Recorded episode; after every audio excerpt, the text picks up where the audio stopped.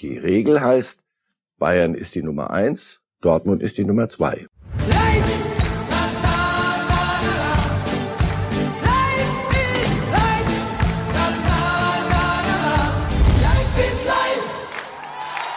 Herzlich willkommen zu Reif ist Live, dem Fußballtalk mit Marcel Reif. Ja, wir haben ein turbulentes Wochenende hinter uns. Joe Biden ist zum US-Präsidenten gewählt worden. Das wissen wir alle, bis auf Donald Trump. Der FC Bayern ist quasi wiedergewählt worden zum deutschen Meister nach dem 3 zu 2 in Dortmund oder ist das noch ein Tick zu früh? Ah, die wissen es aber schon, oder? Die glauben es wissen wahrscheinlich. Ein Tick zu früh, aber ich kann vieles nachvollziehen in ihrem Gedankengang. Ja, wir reden zuerst über den Verlierer, also jetzt nicht Donald Trump, sondern den BVB. Hat der BVB ihren fußballästhetischen Ansprüchen genügt gegen, gegen Bayern? Weitestgehend. Das war ein prima Fußballspiel und die, die Dortmunder hatten ihre Chancen. Die Dortmunder waren dabei und nicht, weil die Bayern keine Lust hatten, sondern die, bei denen hast du von Anfang an angemerkt, da geht's doch schon um mal zeigen, äh, wer hier der Platzhirsch ist.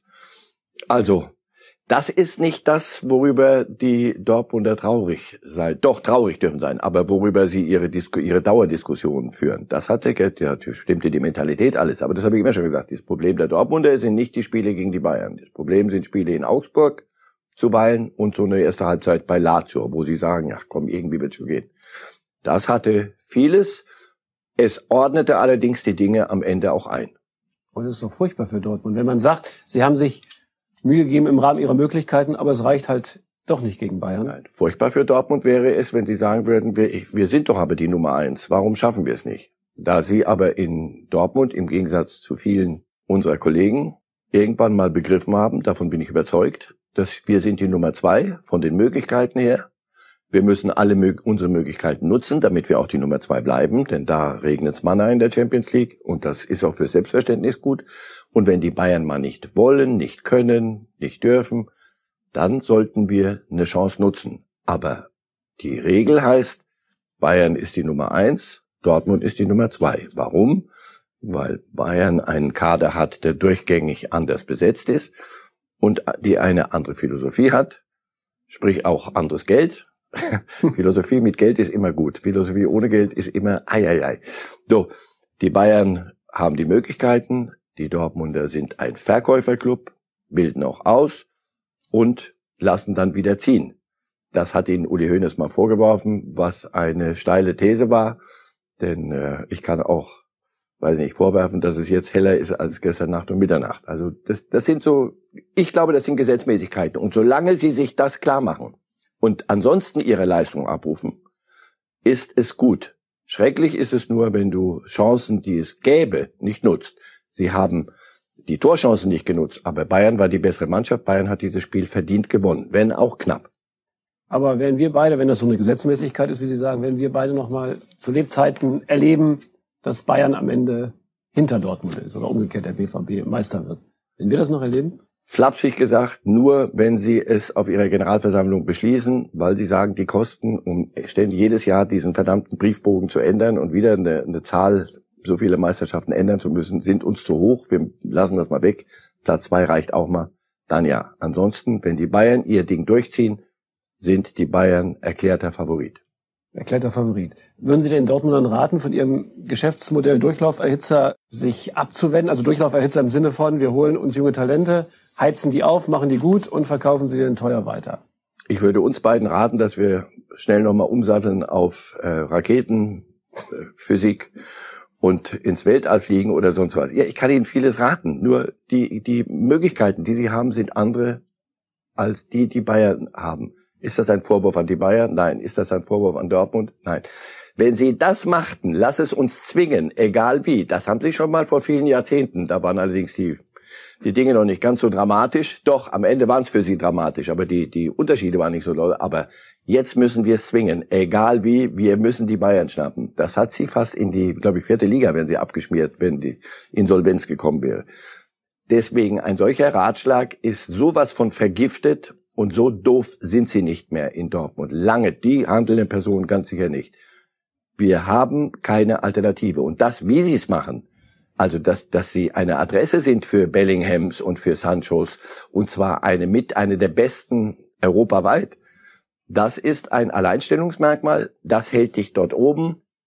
Ja, aber wie werden wir dann Meister? Wenn du immer am Ende wieder diese Frage hinten rausholst, dann ist es äh, nervig und misslich. Wenn du dich aber mit den Dingen vernünftig abfindest und immer weiter strebst, und wie gesagt, wenn dich eine Chance bietet und eine Tür aufgeht irgendwo, dann durchzumarschieren, ist nicht verboten. Aber was anderes kann und möchte ich Ihnen nicht raten. Wer mir leid tut am Ende, irgendwann ist dann immer wieder Lucien Fabre. Wenn dann doch plötzlich irgendjemand und wir da mitmachen und sagen, jetzt hätten sie aber gemusst. Wenn der sagt, aber schaut, dieses Spiel hat, hat ihn bestätigt und er hat alles dafür getan, dass es anders läuft. Er hat gewechselt, mutiger, er hat, das, du hattest das Gefühl, die Dortmunder sind wach und sind dabei. Dass es dann nicht reicht, wenn die Bayern durchziehen, habe ich eben versucht zu erklären. Das heißt aber auch, dieses Spiel hat jetzt nichts äh, für die Zukunft für Lucien Favre entschieden. Nein. Weder im Positiven noch im Negativen. Nein. Bleibt er, geht er. Ich kann mir vorstellen, dass nach drei Jahren eine Turn endet und dann müssen sie eine Alternative finden.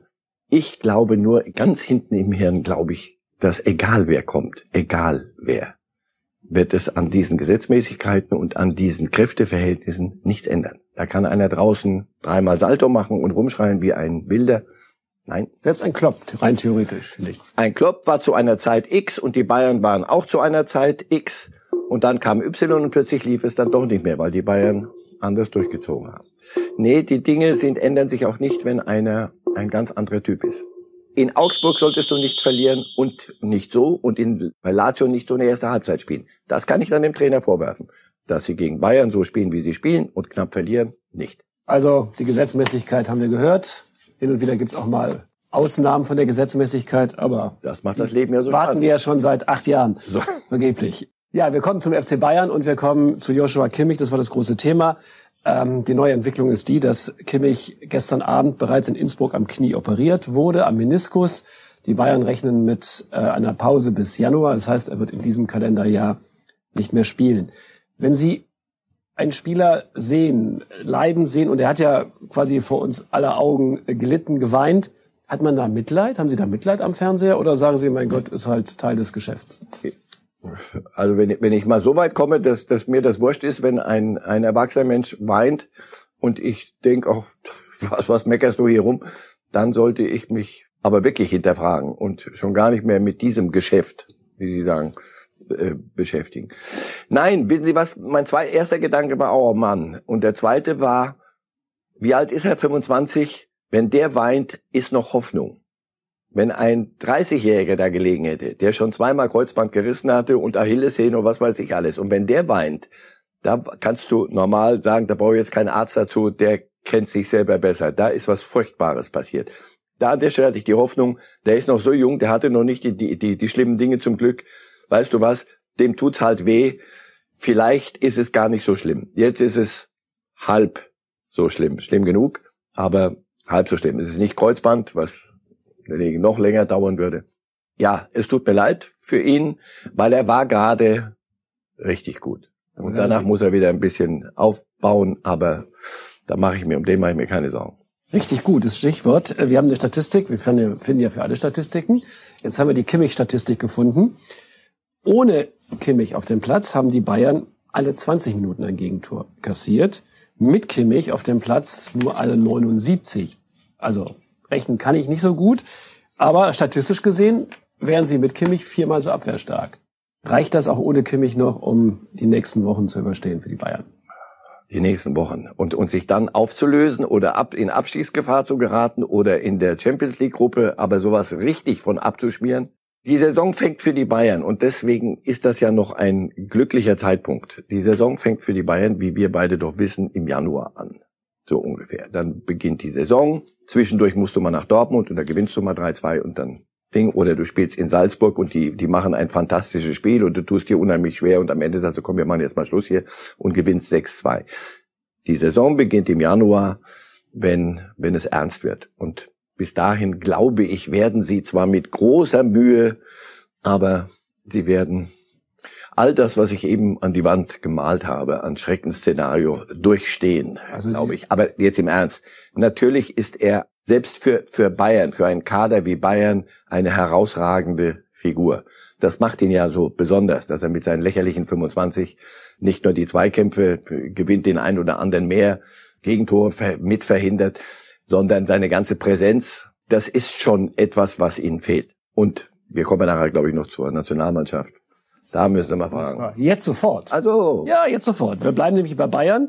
Jogi Löw hat sich im Kicker geäußert äh, zu Thomas Müller und Mats Hummels über eine mögliche Rückkehr. Er sagt im Prinzip nicht geplant. Und dann kommt ein Satz, den ich jetzt mal in ganzer Länge zitiere. Wenn sich im nächsten Jahr durch Ausfälle von Schlüsselspielern eine völlig neue Situation ergibt, werde ich entsprechend dies bewerten und über alternative Szenarien nachdenken. Ist das die Hintertür? Das ist äh, Radio Erivan im Prinzip ja, aber ja natürlich soll er, und deshalb, ich habe das fünfmal schon gesagt oder zehnmal oder zwanzigmal, wenn er konsequent ist, was er ist und was er sein muss, wenn er so eine Entscheidung getroffen hat, wir verjüngen und wir machen es anders.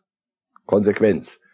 Wenn er daran festhält, wieder alle Vernunft, wieder alle Ergebnisse, dann ist es nicht konsequent, sondern das ist, dann ist es dämlich stur.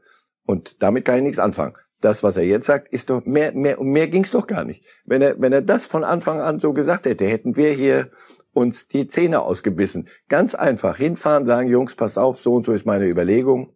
Das alles auch in der Form, was nicht so ganz glücklich war. Aber kann ich auf euch zählen, wenn Himmel und Hölle zusammenfallen? Hummels ist der Typ, der sagt, ja klar. Müller hätte gesagt, ja warum nicht? Punkt.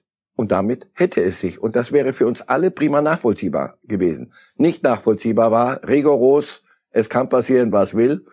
Es passiert ja dann auch, was will, in der Regel. Das, der Fußballgott hat ja manchmal auch Zeit, Quatsch zu machen. Jetzt ist man nur gespannt, was Jogi Löw damit gemeint hat, äh, wenn große Ausfälle kommen, wie er. er hat es nicht präzisiert. Es könnte ja auch formmäßig die Dinge nicht so laufen, wie sie laufen müssten, damit du konkurrenzfähig zur Europameisterschaft fährst. Wir reden doch hier nicht über irgendwelche obskuren Wertsysteme, sondern ganz einfach.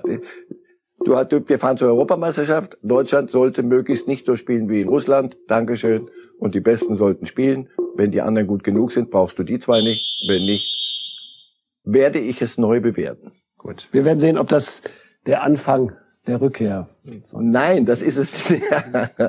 das ist es noch nicht. Aber es ist der genau der richtige Satz zur richtigen Zeit, glaube ich jetzt. Das wurde mal Zeit. War einer der besten Sätze. Dann kommen wir zum Wahn, zum Elfmeterwahn, der in der Bundesliga grassiert. Die Fakten: zehn Strafstöße an diesem Spieltag. Zehn Strafstöße ist die zweithöchste Zahl, die jemals an einem Spieltag gepfiffen wurde. Und wir haben jetzt schon mit 30 Strafstößen an sieben Spieltagen einen Rekord an Elfmetern erreicht. Also der Trend ist klar. Äh, machen es die Schiedsrichter inzwischen zu einfach, äh, zeigen auf den Punkt, weil sie wissen, im Zweifel hat der Keller ja noch das letzte Wort? Ja, der Keller soll ja nicht das letzte Wort haben, sondern der Keller soll sagen können, pass auf, guck's dir doch bitte nochmal an. Wenn Sie mir sagen, von den 30 waren 28 Quatsch oder von den 10 am Wochenende waren 9 Mumpitz, dann würde ich sagen, so kann es nicht weitergehen. So sage ich, das Zusammenspiel Keller, VAR in Köln, Vorsicht. Damit bin ich im Keller auch noch. Fritz, entschuldige. Also, wenn dieses Zusammenspiel funktioniert immer noch nicht so, wie es funktionieren müsste, nämlich Rechtsgleichheit. Immer nach einem klaren Prinzip. Aber dann hängt man solche, solche Halbsätze, so Konditionalsätze rein wie, nur bei glasklarer Fehlentscheidung sollte ein, wenn ein erwachsener Mensch, und wenn die das nicht können, derjenige im, dort unten beim VAR, dann muss man sie austauschen, so wie man einen Spieler vom Platz holt und andere hintun, die es können. Wenn dort ein erwachsener Mensch sagt, ich habe da meine Zweifel, guck's dir doch noch mal an. Was um Himmels Willen ist so furchtbar schlecht daran, wenn der Schiedsrichter dann rausgeht, sich das anguckt, das passiert nicht zehnmal im Spiel, diese Schreckensszenarien, dann haben wir ja dauernd Unterbrechung. Hör auf.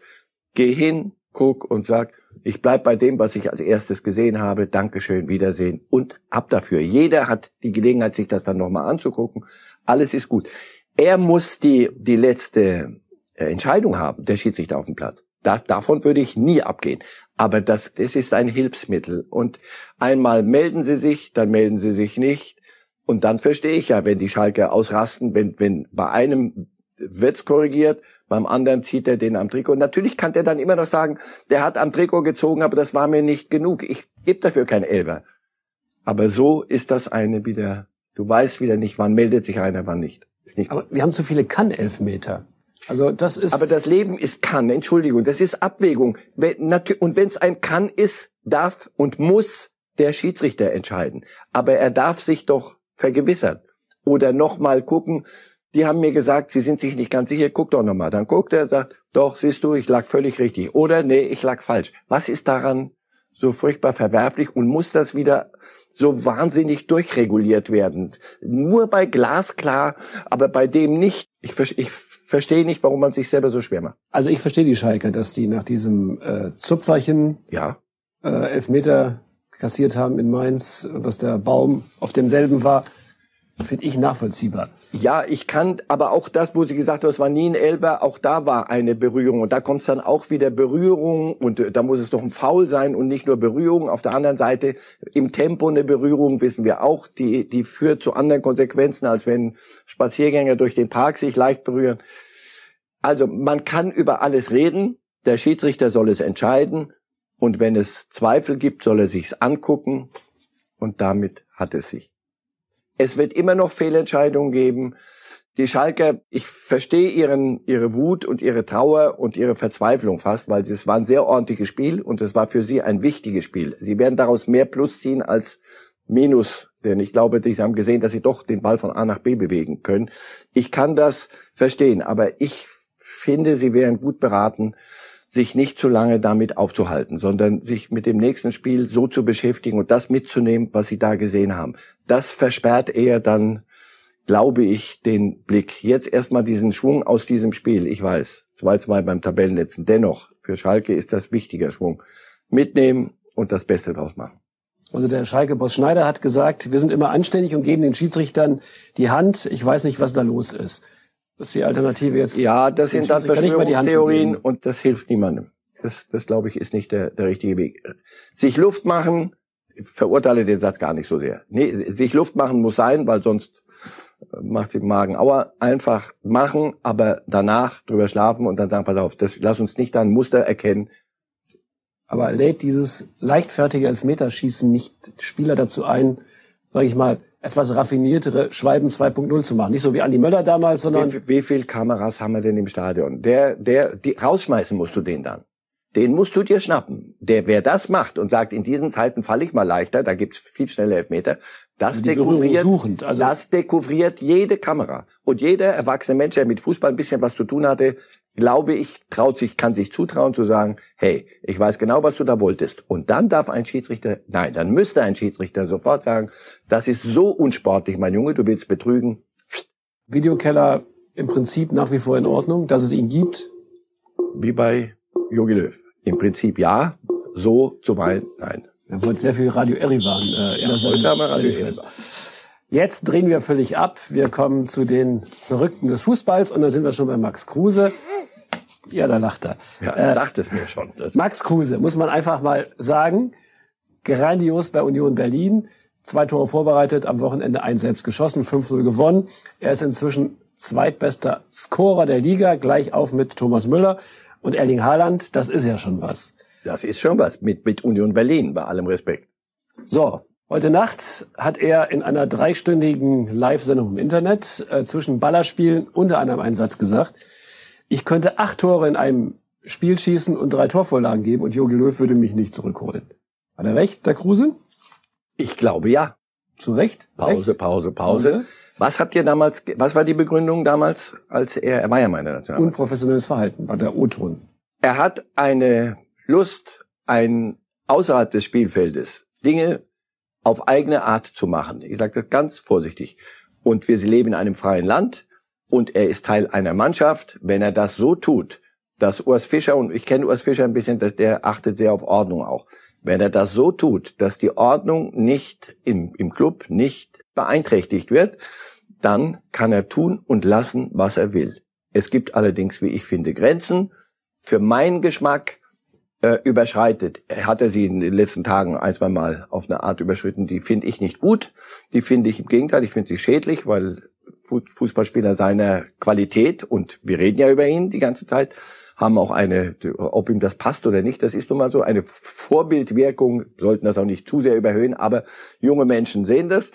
Ich würde jedem jüngeren, talentierten Fußballspieler raten, da, pass auf, da musst du ein paar Kilometer geflogen sein, um dir das so leisten zu können oder glauben zu können, wie Max Kruse. Erst mach mal schön artig deine Trainingseinheit, geh früh ins Bett, äh, Shisha, Shisha, mir ist ja so wurscht wie was, aber Shisha raus.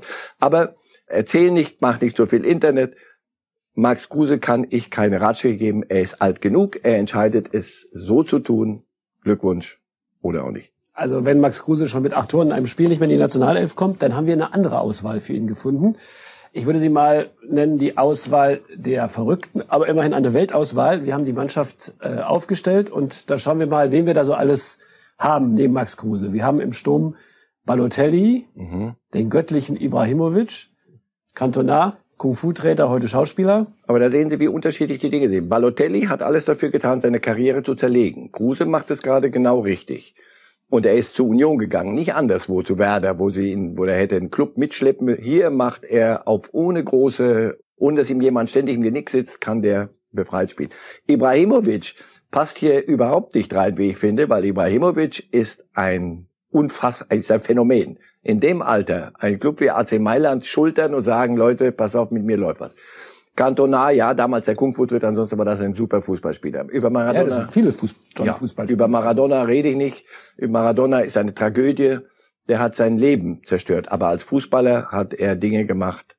Ich hoffe, dass er seine, sein Leben zerstört. Zu großes Wort. Ich hoffe, dass er den Grip nochmal findet. George Best. Ich weiß nicht, was hätte der heute alles gemacht. Vielleicht hätte er es so nicht machen können. Vielleicht hätte sein göttliches Talent, bei all denen hier gibt's gottgegebenes Talent, bei fast allen. Und sie machen zuweilen nicht, nicht alles daraus. George Best hat damals mit Talent, hat gereicht. Heute, vielleicht hätte er anders, wäre, hätte er anders auftreten müssen. So, und dann geht das Gascoigne. Das sind ja zum Teil tragische Geschichten. Da bitte Vorsicht mit, das mit Max Kruse so ein Balotelli oder so ein Gascoigne noch viel schlimmer oder Maradona, was, was die mit ihrem Körper und mit ihrem Leben dann gemacht haben, da, da ist Max Kruse auf einem ganz anderen Weg.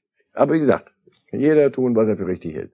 Wen haben wir noch? Die Abwehr, muss ich zugeben, war etwas schwieriger zusammenzustellen, weil ja. die Verrückten ja eher ja. im Offensivbereich zu finden sind. Äh, wir haben Tony Adams, legendärer Arsenal-Verteidiger, der auch gern mal Blut überströmt spielte, der auch später Schwierigkeiten hatte, muss man sagen, auch mal im Knast saß. Um Gottes Willen, kein Vergleich mit Max Eben. Kruse aber alles Spieler mit einer außergewöhnlichen Lebensgeschichte. Oder Ramos von Real, die Ramme. Und wir haben Vinnie gewinnt Jones. gerade mit Real, wenn er gewinnt. Die haben gerade 1 zu 4 bei Valencia verloren. Da, wo war Ramos? Hallo, jetzt wird's spannend bei in, in Madrid. Äh, Vinnie Jones, die Axt, ja, der hat halt Fußball auf seine Art gespielt. Auch da, äh, der Vergleich mit Kruse. Äh, so, und Chilavert ist doch der, der mit, mit diesem, mit dem Hakentrick auf der Torlinie ja, ja. in dem Länderspiel gegen England. Ja, Nee, Schiller-Wert war der, das war nicht der. Nee, das war, das war der andere, der. Der, der auch verrückte. Ja. Schiller-Wert war der, der die Freistöße geschossen genau. hat. Freistöße geschossen hat, und auch sonst in seinem Leben, hat auch sonst, genau, hat auch sonst in seinem Leben allerhand angestellt. Also, jeder soll tun, was er für richtig hält, wenn es im Rahmen ist. Und den Rahmen bestimmt nicht ich, bitte nicht. Bei Union müssen Sie wissen, ob Ihnen das, ob Ihnen das wurscht ist so. Wenn Sie sagen, ja, ist gut. Und ansonsten, ich finde manchen Ausdruck in Richtung Polizei das geht über die Hutschnur, das finde ich, das geht nicht. Ähm, aber ansonsten.